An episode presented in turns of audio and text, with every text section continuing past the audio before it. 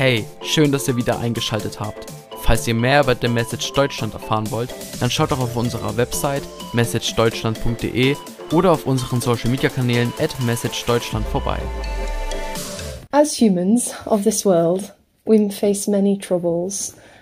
Like, just think about it like you might have a trouble right now that's like being a burden on your heart. Um, they may be bigger, um, some may feel a lot heavier than others. But no matter what, we still face troubles in our daily life.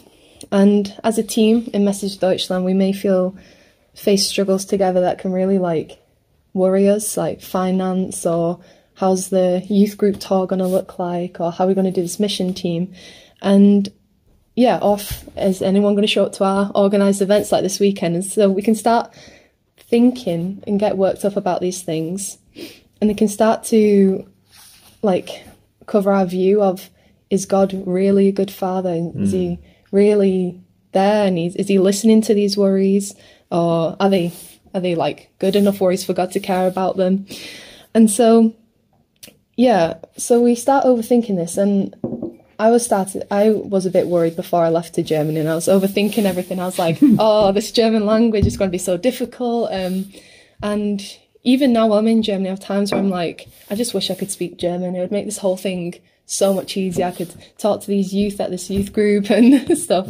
Um, but then there's this Bible verse that I really like. It's John 16, verse 33. Um, you may know it. it's um, In this world you will have troubles, but take heart, I have overcome the world. And that's what Jesus is saying. So, yeah, as Christians, we may face challenges like when people might put us down for our faith, or we may not feel God like every day. And yeah, and we can get discouraged sometimes. Um, but Jesus acknowledges this. Jesus isn't like, you're going to have a perfect life with me in this. He, he makes it clear in this Bible verse that you are going to have troubles, but no matter what happens, Jesus has already won. And he has a perfect plan for us. And he's over, already overcome the world by dying on the cross for us again and rising again. And by grace, we have been saved and can live with God. And then this leads me to another Bible verse, which I'm pretty sure most of you will know. It's Jeremiah uh, 29, verse 11, where it says, For I know the plans I have for you, declares the Lord. Plans to prosper you, which is like to give you peace and um, and not to harm you, plans to give you hope and a future. And then this Bible verse reminds us again that no matter how big our troubles may seem, God has a perfect and loving plan for us, and it's far greater than our own understandings, which trusting God with his timings can be quite difficult for us, um, as we can't always see how the good is going to come out of the situation, or we may want to have this thing right now that we're praying to God for. But yeah, I think that's part of being a Christian, part of believing in God is to just remind ourselves that God does love us and He, he knows the best for us. And He is a firm foundation where we can lay all our trust mm. on. Yeah. And you can't, in my experience, you can't put that trust anywhere else. Mm-hmm. I really feel like, yeah, I really believe God is the only place where we can fully just put our trust on, even when it looks like everything is against us. God is not going to leave us alone in the dark, and He's with us every step of the way. And that's something I felt when coming to Germany again. I'm going back to it, but just before I was like, yeah, I was like really overthinking it, but I felt God was saying, is it not my plan for you? Why then would I forsake you? Why would I leave you?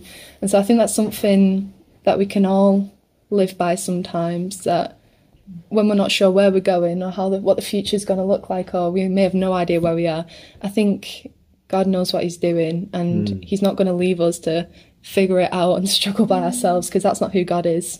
Yeah, that was just like I think a little reminder. Um, yeah, as we go into this like start of this new year with Message Deutschland or in our own personal lives as well. As we start this, I think there are times where we're going to face struggles and we're going to start to question things or maybe some doubts come in but i think that's when we have to just remember where we find our like security in and where we put our security i think also helps. Um for instance like if we put our security in what other people think or if we give our security like our deepest security to our friends then that can sometimes hurt us or it can not be reliable. But if we put our deepest security in god then he's there. And you can see it in the bible. Like I was really inspired by Lisa yesterday. Um, Lisa's been a big inspiration to me at the minute. Come on. So, some doubts that she feels, she writes them down and then she looks in the Bible about what the Bible says Oh. and the truth. And I think that's something that's really like important to do because sometimes it's easy to give in to these like little lies or these little doubts. And so I think it just pressing into God and reminding ourselves of what the Bible says is a really good thing to do. Take heart, guys. God has overcome the world. So yeah. But yes, that was that's it. Just a little reminder. Mm. Thank you, God, that you are a good father and you are someone who we can put our trust in. And no matter what happens or no matter how far we run away, you always are there with open arms. And I pray as we face struggles in our lives or if we face doubts that it'll be your truth and your light that shines mm. through and that these little lies will be broken in Jesus' name and we can just see you, God, and see how good you are. And I pray that you remind us that you are this good Father. And pray we open our hearts to you, God. So, yeah, I just pray any troubles that we may face right now, I pray that we can give it to you, God. Take it off our hearts and give it to you. And I pray we can leave it there with you, Father, and not have to keep worrying about them because, yeah, I just pray we lay them down with you, God. And we put our trust in you. Hmm. And thank you that you are a good Father Yeah. and that you're so powerful, yet you still chose to send your Son to die for us so that we can live with you, God. Hmm. Thank you. And thank you that you have perfect plans for us as well. And please help us to, again, put our faith in you and trust you, even when it's hard and we don't understand it. In Jesus' name, Amen. Vielen Dank für das Anhören unseres Podcasts. Vergesst nicht, uns auf allen Plattformen zu folgen, damit ihr nichts mehr verpasst. Bis dahin seid gesegnet und bis zu einer weiteren Ausgabe.